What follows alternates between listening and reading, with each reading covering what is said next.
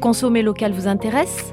Ce podcast de Sud-Ouest est accompagné par le mouvement hashtag Bordeaux Local, une campagne qui met en avant les acteurs économiques girondins, les établissements, les hommes et femmes qui jouent la carte des produits locaux et des vins de Bordeaux. Aujourd'hui, plus que jamais, l'ensemble des acteurs locaux doivent se soutenir et participer à une économie plus solidaire, responsable et engagée.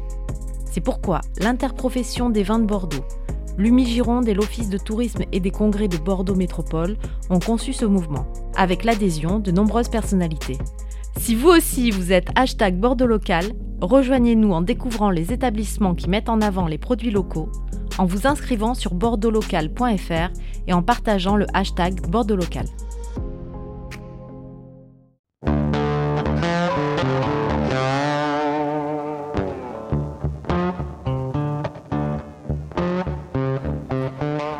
Dernier podcast de la saison 5 des 4 saisons du vin, c'est le 33e, 33 comme le département. Et on prend le large, on va parler de vin étranger. On va parler de vin étranger et évidemment on va parler de Bordeaux, y revenir, de Gironde et du monde entier. Aujourd'hui, nous parlons avec Jean-Luc Soubi, propriétaire à Bordeaux et importateur de vin. Bonjour à tous, vous écoutez les 4 saisons du vin. Les 4 saisons du vin, le podcast de la rédaction de Sud-Ouest qui raconte le monde du vin, qui revient sur ses faits majeurs et qui tente d'en décrypter les enjeux. Saison 5, épisode 33, entre global et local aujourd'hui. Je suis Mathieu Hervé, je suis avec César Compadre. Bonjour Mathieu, bonjour à tous. César Compadre, responsable de la rubrique vin à Sud-Ouest, et nous accueillons aujourd'hui Jean-Luc Soubi. Bonjour à tous les deux. Monsieur Soubi, bonjour. Vous êtes le propriétaire du château de Lycène, exploitation familiale de 56 hectares située à Tresse, et vous êtes importateur de vin, Valade et Transandine, c'est vous depuis plus de 20 ans, et depuis 2020, joli coup, comme on dit, le rachat de Vin du Monde au groupe parisien Lavinia. Alors, est-ce que vous pouvez euh, nous présenter vos deux activités? Alors, je vous présente rapidement un petit peu mon parcours. Donc, moi, je suis né effectivement sur une propriété familiale située à Tresse, dans l'Entre-deux-Mers, le château de Lisaine. Euh, j'ai baigné dans ce milieu, cet univers du vin depuis tout petit. Euh, après mes études, moi j'étais intéressé par la partie commerciale, donc j'ai commencé par vendre euh, des bouteilles de vin, de la propriété, euh, d'abord au café en face du lycée et puis un petit peu plus loin. et j'ai monté ma première société, Vin de Lisaine, pour commercialiser en bouteille les vins de la propriété que mon père vendait précédemment en vrac au négoce. Donc ça, c'était dans les années 90. Et ensuite, petit à petit, par opportunités successives, je suis rentré dans le monde des vins étrangers. C'est-à-dire que j'ai repris en 2000 à Bordeaux une petite structure de négoce cours du Médoc qui s'appelait établissement Valade. Et cet établissement Valade distribuait sur Bordeaux en restauration des vins de Bordeaux bien sûr, dont le château de Lisaine, c'est ce qui m'intéressait dans cette boîte, mais aussi des vins d'autres régions françaises et des vins latino-américains. Je me suis pris au jeu, j'ai en particulier avec ces vins latino-américains, ces vins argentins, ces vins chiliens, ces vins mexicains, j'ai bien développé les ventes de ces vins-là sur la région. Et quand en 2006, M. Marteau, qui avait fondé Transandine, a pris sa retraite, j'ai eu l'occasion de racheter la société Transandine à Paris. Donc en 2006, on a fusionné Valade et Transandine, on a tout déplacé chez moi à Tresse, au château de Lisaine, et ça a été le début donc de cette euh, grande aventure Valade et Transandine. Euh, basée au départ sur les vins latino-américains, mais qu'on a rapidement étendu aux vins du monde entier. Pour se faire une idée, euh, ça, représente combien de salariés, combien de bouteilles mises en marché chaque année? Alors Valade et Transandine aujourd'hui, c'est une douzaine de salariés. Euh, en nombre de bouteilles, je ne sais pas, on doit être pas loin de entre 500 000 et 1 million de bouteilles, je ne sais pas exactement. Et on a à peu près 700 références de vin. Et puis 2020, euh, je le disais, Vin du Monde. Vous rachetez cette, société euh, spécialisée et assez connue dans, les, carnets de dégustation des, amateurs. D'ailleurs, je, je, le dis, Petit conseil de, lecture pour les amateurs. Tour du monde épicurien des vins insolites de Ricardo Ustaros et de Claude Gillois, un, road trip euh, viticole un peu déjanté. Je vous conseille cette lecture. Oui, très intéressant ce livre écrit par Claude Gillois. Euh, donc je reviens sur Vin du Monde. Vin du Monde est une société qui a été fondée par Claude Gillois en 1995 en France. C'était le premier à faire venir en France des grands vins étrangers. Claude a vécu longtemps en Angleterre, donc l'Angleterre était un pays dans lequel ces grands vins étrangers se vendaient depuis longtemps. Quand il est rentré en France, ces vins n'existaient pas, donc il a fait venir des grandes marques comme euh, Ridge de Californie, comme Catena d'Argentine. Euh, et, bien d'autres. Il a fait venir ça en France en 95 et il a développé sa société sur les grands vins étrangers sur le marché français. C'était le premier à faire ça. Et c'est vrai que moi, sur ma société Valadez Transandine, on vendait des vins milieu de gamme et les vins qui vendaient, c'était un peu, enfin, un rêve. C'était le rêve, c'était un peu un objectif à atteindre. Et quand quelques années plus tard euh, s'est présentée cette opportunité de racheter Vin du Monde, j'avoue, euh, j'ai craqué. C'était pas tellement raisonnable, c'était juste avant le Covid, mais j'ai racheté Vin du Monde. César, je me, tourne vers toi euh, parce que au moment d'inviter Jean-Luc Soubi, tu m'as dit là on va élargir le spectre on va élargir le spectre parce que on, l'a vu, le, parcours de M. Soubi est complètement original. Il a un pied à Bordeaux dans des appellations d'entrée de moyenne gamme, dans l'entre-deux-mer. En même temps, de l'autre côté, il est importateur des plus grandes marques de vin du monde, Catena, Bega Sicilia en Espagne. Donc, c'est un grand écart, mais en même temps, euh, c'est un seul homme qui mène ses affaires, donc euh, on doit pouvoir avec lui euh, comparer un petit peu ces deux mondes, savoir si Bordeaux euh, est has ou pas par rapport à ces marques-là.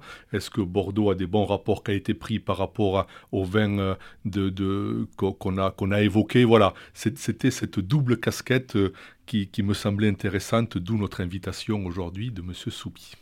Alors parlons, parlons des, vins, des vins étrangers, avec une question très ouverte. Qu'est-ce qui marche aujourd'hui? Alors ce qui est intéressant sur le marché français, c'est l'ouverture du consommateur, de plus en plus. Ce n'était pas forcément le cas il y a 25 ans. Il y a 25 ans, quand on allait proposer euh, à Bordeaux en particulier des vins d'Argentine, on se faisait souvent fermer la porte au nez. Et il y avait beaucoup de restaurants à Bordeaux il y a 25 ans qui n'avaient que des Bordeaux à la carte. Aujourd'hui, on est passé dans un extrême inverse, c'est-à-dire qu'il y a des restaurants à Bordeaux qui n'ont plus un seul Bordeaux à la carte. Je trouve ça ridicule. Mais la vérité est entre les deux. la passion, le point commun entre Bordeaux et les vins étrangers de mon métier, c'est la passion du vin. Et je pense que pour les clients, c'est pareil. Pour le client final, pour le restaurateur, pour le caviste, euh, c'est la passion du vin. C'est la recherche d'un bon produit qui va accompagner euh, un apéritif, un repas. Donc qu'est-ce qui marche? Euh, Aussi bien des vins torrontés d'Argentine pour l'apéritif, qui va être très différent d'un vin de Bordeaux ou d'un autre vin français, que des très grands vins. Vous avez cité Vega Sicilia. Euh, on peut, il y en a beaucoup d'autres. Il y a Gaïa d'Italie, il y a euh, Felton Road de Nouvelle-Zélande. Plein de choses qui sont différentes de ce qu'on fait à Bordeaux. On ne dit pas que c'est mieux qu'à Bordeaux, on dit que c'est différent et que ce sont des produits exceptionnels qui se produisent aux quatre coins du monde. Et on évoque, on évoque, souvent le fait que ces vins étrangers, là vous citez des noms, c'est haut de gamme, ce sont quand même des vins chers par rapport aux vins de Bordeaux, ou pas? Alors, Bordeaux, c'est vaste, hein, vous le savez. Hein. Bordeaux, ça va de 2 euros à 1000 euros la bouteille. Les Bordeaux de l'entre-deux-mer, disons. Ah ben par rapport au Bordeaux de l'entre-deux-mer, oui. Oui, oui. Mais nous, on a deux activités. Euh, j'ai commencé, je vous le disais, sur le milieu de gamme, sur des vins euh, d'Argentine, du Chili et du Mexique qui étaient vendus en prix consommateur entre 5 et 10 euros, c'est-à-dire à peu près au prix des vins de l'entre-deux-mer. C'est quand euh, ensuite je me suis orienté vers les produits plus haut de gamme et ensuite à nouveau avec le rachat de Vins du Monde que je me suis retrouvé avec des bouteilles à la carte entre 500 et 1000 euros quelquefois. Donnez-nous quelques éléments, s'il vous plaît, sur ce marché des vins étrangers. Il, est assez nébuleux, restauration, caviste, grande surface. On en est où? La France est un grand consommateur de vins étrangers? Alors non, la France n'est pas un grand consommateur de vins étrangers. La France, comme l'Espagne et l'Italie, ce sont les trois grands pays producteurs au monde. Sur le marché intérieur, c'est normal. En France, ce sont les vins français qui sont ultra dominants à 95%. Et il se passe la même chose en Espagne et en Italie. On a d'autres pays qui se sont beaucoup ouverts ces 20-30 dernières années, comme par exemple l'Angleterre, la Belgique, tous les pays du Nord, qui étaient des pays souvent très fidèles à la France, historiquement, et qui se sont ouverts aux vins du monde entier. La France s'ouvre. On a assez peu de chiffres euh, sur l'importation des vins étrangers en France parce que on a beaucoup de vins étrangers qui sont importés en France pour être réexportés, à la fois sur des hauts de gamme. Ça va être par exemple les propriétés des domaines bordelais ou des champenois à l'autre bout du monde. Ce sont des domaines en Californie qui appartiennent à François Pinault, qui appartiennent à Bollinger, ou des domaines en Amérique du Sud, le Clos des Locietés par exemple, qui appartient à des bordelais. Ces vins-là, ils vont être souvent importés en France pour être réexportés aux quatre coins du monde. Donc ça fausse un peu les données statistiques. Et à l'autre extrémité, sur les vins entrée de gamme, on a des... Euh, j'allais dire des wagons, en l'occurrence c'est plutôt des bateaux. On a des bateaux euh, containers qui arrivent par exemple d'Afrique du Sud avec des milliers d'hectolitres de vin qui sont mis en bouteille en France et qui sont réexportés dans toute l'Europe. Parce qu'on a deux très gros opérateurs en France pour les entrées de gamme. C'est les mêmes que pour euh, les vins français, on peut les citer. Hein. C'est des gens très sérieux, c'est Castel et Grancher de France, qui importent des très gros volumes et qui redistribuent ça chez tous leurs clients. Et souvent, leur base logistique et leur base de mise en bouteille sont en France. Donc ça rentre dans les statistiques d'importation. Mais d'une manière générale, la consommation des vins étrangers en France est à la hausse? Alors oui, euh, tous les indicateurs laissent à penser qu'elle est à la hausse. Nous, on ne s'adresse pas à la partie grande surface. Euh, parce qu'on a choisi de s'adresser au secteur traditionnel, donc c'est-à-dire essentiellement les cavistes et les restaurants. C'est-à-dire que euh, les gens qui nous écoutent, ils ne peuvent pas commander de vin directement auprès de, vos sociétés? Non, on fait du B2B. Donc nous, on s'adresse aux professionnels. Donc euh, vous pouvez regarder nos gammes de vins en ligne sur les sites Transandine et Vins du Monde. Vous verrez, on a un peu plus de 1000 références au total, mais vous ne trouverez aucun tarif. Nous, on vend à des professionnels, on est importateur, on sélectionne des vins qu'on propose aux professionnels en France. Toutefois, vous avez des conseillers, Olivier Poussier, Jérémy Kuckerman. Euh, est-ce qu'il euh, y, a des, y a des vins qu'ils vous ont conseillés, proposés, qui sont devenus euh, des blockbusters ou alors finalement euh, vos clients ont trouvé eux-mêmes leurs blockbusters ah bah c'est nous qui trouvons les blockbusters. Je reviens un peu sur ce que vous disiez. On a des consultants, oui. J'ai travaillé avec Olivier Poussier pendant une douzaine d'années. On a arrêté notre collaboration l'année dernière. je travaille avec Claude Gillois depuis 2010 maintenant le créateur de... Le créateur de Vin du Monde, exactement. Et je travaille depuis cette année avec Jérémy Kukierman, qui est Master of Wine, qui est un des rares Français Master of Wine. Euh, tous ces consultants, oui, nous ont permis de rentrer en contact avec euh, des domaines qu'on ne connaissait pas, auxquels on ne pensait pas, des gens qu'ils avaient rencontrés qui ont des vins exceptionnels. Je pense par exemple à Mathias Riccitelli, qui est un vigneron argentin avec qui on travaille très très bien aujourd'hui. Euh, je l'ai rencontré grâce à Claude et Olivier. On est allé sur place en Argentine, c'était peut-être en 2015 ou en 2016. On a fait un petit tour de l'Argentine. Claude nous avait préparé donc tout ce voyage-là. On a rencontré beaucoup, beaucoup de monde. Et on a choisi sur place, on a visité, on a dégusté plein de choses. Et voilà, on a choisi. Après, on a lancé ces vins en France. Et notre rôle ensuite, c'est de faire découvrir ces vins-là aux consommateurs français. Alors je, reviens du coup à, ma question. C'est quoi les pépites euh, aujourd'hui euh, que vous avez repérées, les, les noms là qui sont euh, que, que, que, les amateurs peuvent avoir dans l'oreille alors, on a une gamme qui est très variée, hein, je le dis à nouveau, on a plus de 1000 références. Donc euh, la première question que je vais vous poser, c'est savoir quel type de vin vous recherchez. Est-ce que vous recherchez des vins euh, dans le style bordelais, dans le style bourguignon, euh, des choses tout à fait différentes? Est-ce que vous cherchez des vins puissants, des vins sur la finesse? On a tout ça, on a tout ce qu'il faut pour répondre à vos questions et on a surtout plein de choses à faire découvrir. Les, régions du monde, les vignobles du monde qui vous semblent les plus dynamiques aujourd'hui, c'est qui? Alors, il se passe beaucoup de choses euh, partout dans le monde. Euh, L'Argentine, on en parlait, euh, est un pays qui part à la découverte de ses terroirs. L'Argentine, c'est un grand pays viticole, c'est un, marché intérieur très important pour les vins argentins. Ce sont des gens qui boivent du vin, les Argentins. Le vin, c'est la bébida nationale en Argentine. Mais euh, ils font des vins très différents aujourd'hui de ce qu'ils faisaient il y a 25 ou 30 ans. Euh, l'essentiel de la viticulture, argentine était situé à Mendoza. Mendoza est une région chaude, de plus en plus chaude. Euh, aujourd'hui, les Argentins vont chercher de la fraîcheur, soit en allant dans le nord du pays à Salta à 1800 mètres d'altitude, soit en montant sur la cordillère des Andes jusqu'à 1500, 1600, 1700 mètres, soit en descendant en Patagonie. Donc l'Argentine bouge. Euh, d'autres pays, la Nouvelle-Zélande. La Nouvelle-Zélande n'était pas sur la carte des vins du monde il y a 40 ans. Aujourd'hui, on a certains des plus grands vins du monde, des plus grands pinots noirs qui sont faits en Nouvelle-Zélande, dans la région de Central Otago, qui est la région la plus australe du monde pour la viticulture. On importe, nous, les vins de Felton Road, qui est une des plus fortes, une des plus belles marques du monde, qui n'existait pas il y a 30 ans. Et l'Espagne, on en parle beaucoup, ce sont nos voisins. Et l'Espagne, c'est un très grand pays viticole, comme l'Italie, comme la France, et ce sont des pays qui bougent. Euh, parce qu'il ne faut pas croire, la France bouge aussi, Bordeaux bouge aussi. Alors, on a peut-être un temps de retard quelquefois, mais euh, c'est une région qui bouge. On parlait en Espagne tout à l'heure de Vega Sicilia, la région de Ribera del Duero, pendant 100 euh, ou 150 ans, il y a eu un seul domaine qui était Vega Sicilia. Aujourd'hui, il y a peut-être 200 ou 300 caves en Ribera del Duero, et c'est une des trois plus grandes régions viticoles d'Espagne. Ça bouge aussi en Espagne. On dit souvent que les vins bordelais ne sont pas assez créatifs, euh, on ne se bouge pas beaucoup. Ces pays-là sont plus créatifs que Bordeaux, ou c'est un c'est pas, pas une vérité Alors, souvent. En, termes de type de vin, en termes de packaging. Alors, ils sont plus avant-gardistes, euh, mais à Bordeaux, on est pris dans un certain carcan parce que à Bordeaux, on a toute une histoire euh, du vin vieille de 2000 ans.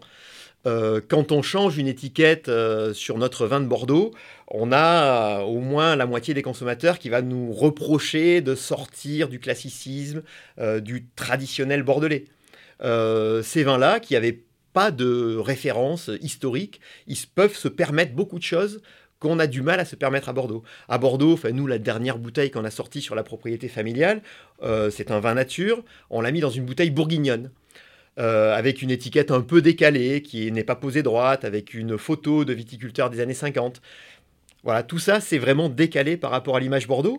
Alors, ça bouge à Bordeaux, c'est un peu plus difficile de bouger à Bordeaux, mais il faut qu'on bouge à Bordeaux les vignobles dont, dont il faut s'inspirer justement pour bouger à Bordeaux, euh, vous, vous regarderiez euh, dans quelle direction?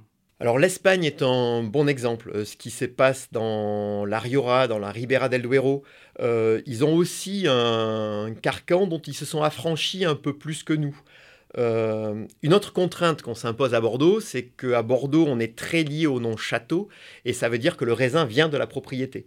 Alors que dans la plupart des pays viticoles du monde, le métier de, de viticulteur qui fait pousser de la vigne et qui produit du raisin est souvent dissocié du métier du vinificateur qui va acheter du raisin et qui va le vinifier. C'est le système des bodegas et des wineries. En fait. Exactement. Et ça se passe. Et en Espagne, c'est comme ça, souvent. Euh, il n'y a pas le terme château. Quand vous prenez une bodega espagnole, ce sont des bodegas qui vont produire des millions, voire des dizaines de millions de bouteilles euh, de très bonne qualité à partir d'une partie de vignoble propre et une partie en achat de raisin. Et à Bordeaux, c'est difficile parce qu'on a ce nom château qui reste très important. Et changeons de sujet, on l'évoquait tout à l'heure. Euh, évidemment, importer des vins étrangers, il y a toute une logistique, il y a les parités monétaires. Où, en êtes-vous aujourd'hui? C'est compliqué, c'est cher. Alors, quelles sont les contingences? C'est compliqué et c'est cher, oui, ça, ça fait partie de, de la face cachée de notre métier. Euh, ce qu'on voit, c'est notre gamme, on a une gamme incroyable de vins étrangers. Euh, dans ce qu'on apporte aux clients, on apporte cette connaissance du vin étranger. On partage, on explique les cépages, on explique les régions viticoles, on explique les vins. Tout ça, tout le monde le voit, on sait le faire, je pense qu'on le fait bien, et ça, tout le monde s'en rend compte. En revanche, les choses dont on ne se rend pas compte, souvent, c'est la partie logistique. Euh, quand on achète des vins à l'autre bout du monde, il faut organiser un container, il faut organiser des palettes qui vont être chargées dans un container, qui vont prendre un bateau, qui vont arriver au Havre ou au port du Verdon, en général, on essaye. Euh, jusqu'à arriver chez nous. C'est un délai très important. Aujourd'hui, le temps entre le moment où on décide, où on passe une commande en Amérique du Sud et le moment où on reçoit les vins, c'est entre six mois et un an. C'est énorme. Euh, ces délais ont été allongés avec le Covid parce que les vitesses des bateaux ont été divisées par deux. Avant, en trois mois, on arrivait à recevoir un conteneur d'Amérique latine. Aujourd'hui, il faut au moins six mois. Notre record, c'est sur le Pérou. Je crois que la dernière importation a mis un an. Et, les coûts sont à la hausse. Et les coûts sont à la hausse. Le coût du transport maritime, ça je pense que tout le monde en a entendu un petit peu parler ces dernières années. Euh, les coûts ont explosé. Le coût de transport d'un conteneur a été multiplié en moyenne par 5 depuis 3 ans. Et la parité monétaire, je crois, est aussi importante. Dans et la parité entre l'euro et le dollar est très importante, puisque la majorité de nos vins sont, nous sont facturés en dollars américains. Et quand on avait un dollar pour un euro il y a euh, 4 ans, aujourd'hui, il nous faut euh, 1,20 euro pour avoir un dollar. Donc nos coûts se sont renchéris d'à peu près 15 euh, à 20% en 4 ans. Revenons maintenant à Bordeaux et on voulait tendre le bordelais que vous êtes, le professionnel que vous êtes. On sort de la, de la période des primeurs. Donc là, les, prix commencent à, sortir aussi. Et puis en parallèle, il y a une crise dans le vignoble avec euh, un plan d'arrachage. Euh, comment le bordelais que vous êtes, le professionnel, il voit cette situation qui est pour le moins duale? Oui, elle est, duale et il y a beaucoup de gens qui ont du mal à comprendre. Les gens en dehors de la région, ils nous disent mais Bordeaux ça va très bien, Bordeaux les prix montent. Euh, alors c'est la vérité pour 3% euh, ou 5% du vignoble. Pour 80% euh, du vignoble, c'est pas du tout la réalité. Nous, on est dans la région de l'Entre-deux-Mers, où se trouve la majorité des surfaces de vignes du Bordelais. la situation économique est difficile, voire très difficile. les prix ne montent pas. Euh, l'équilibre entre l'offre et la demande n'est pas là du tout. On a beaucoup trop de production, la consommation baisse, la situation est très compliquée. Alors oui, on a ces grands châteaux.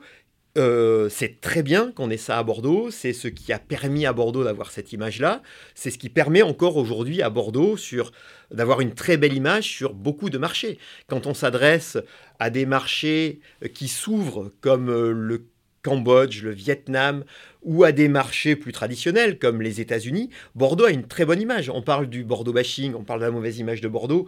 C'est le cas peut-être euh, dans certaines régions françaises et sur certains pays. Mais heureusement qu'on a cette image de Bordeaux très forte et très positive euh, dans la majorité des pays du monde qui nous aide à vendre des vins de Bordeaux. On n'a pas parlé d'Australie, mais est-ce qu'à Bordeaux, il manque de très gros opérateurs à la Penfolds ou alors on pourrait avoir un modèle bordelais différent On a des très gros opérateurs à Bordeaux. Euh, je dirais le problème, c'est que ces opérateurs, souvent, ils sont impliqués dans le marché des grands crus, dans le négoce des grands crus, et ils se rendent compte qu'il y a beaucoup plus d'argent à gagner dans le négoce des grands crus que dans la vente de petits Bordeaux euh, à quelques euros. Voilà, je ne peux pas leur reprocher, c'est leur métier de négociant, ils achètent, ils revendent, et il y a plus de marge à faire sur un vin à 200 euros que sur un vin à 2,50 euros. Parlons de goût, euh, parce que ce podcast commence à toucher à sa, à sa fin.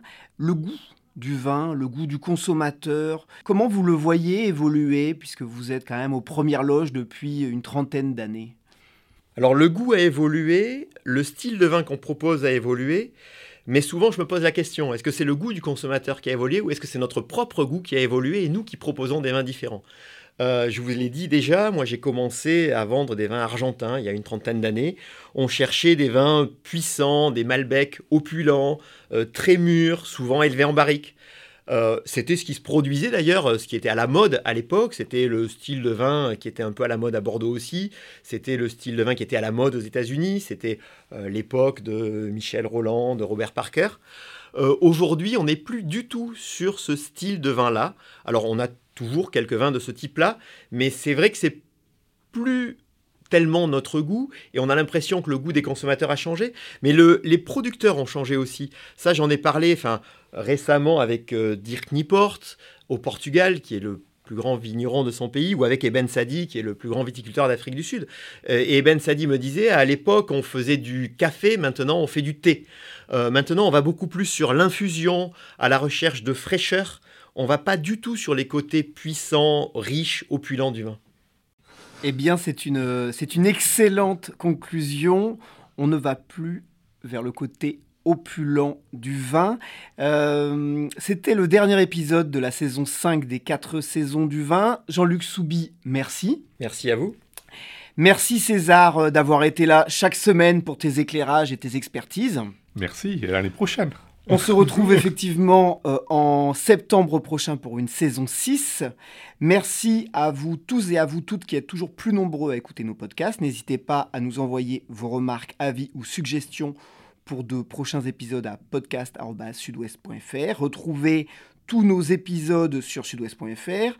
Pour ne pas manquer les prochains, abonnez-vous à Sudouest sur Deezer, Spotify, iTunes ou Google Podcast. Rendez-vous en septembre, on aura beaucoup de choses à se dire et à se raconter. D'ici là, portez-vous bien et rappelez-vous, le meilleur vin n'est pas nécessairement le plus cher, mais celui qu'on partage avec modération et responsabilité.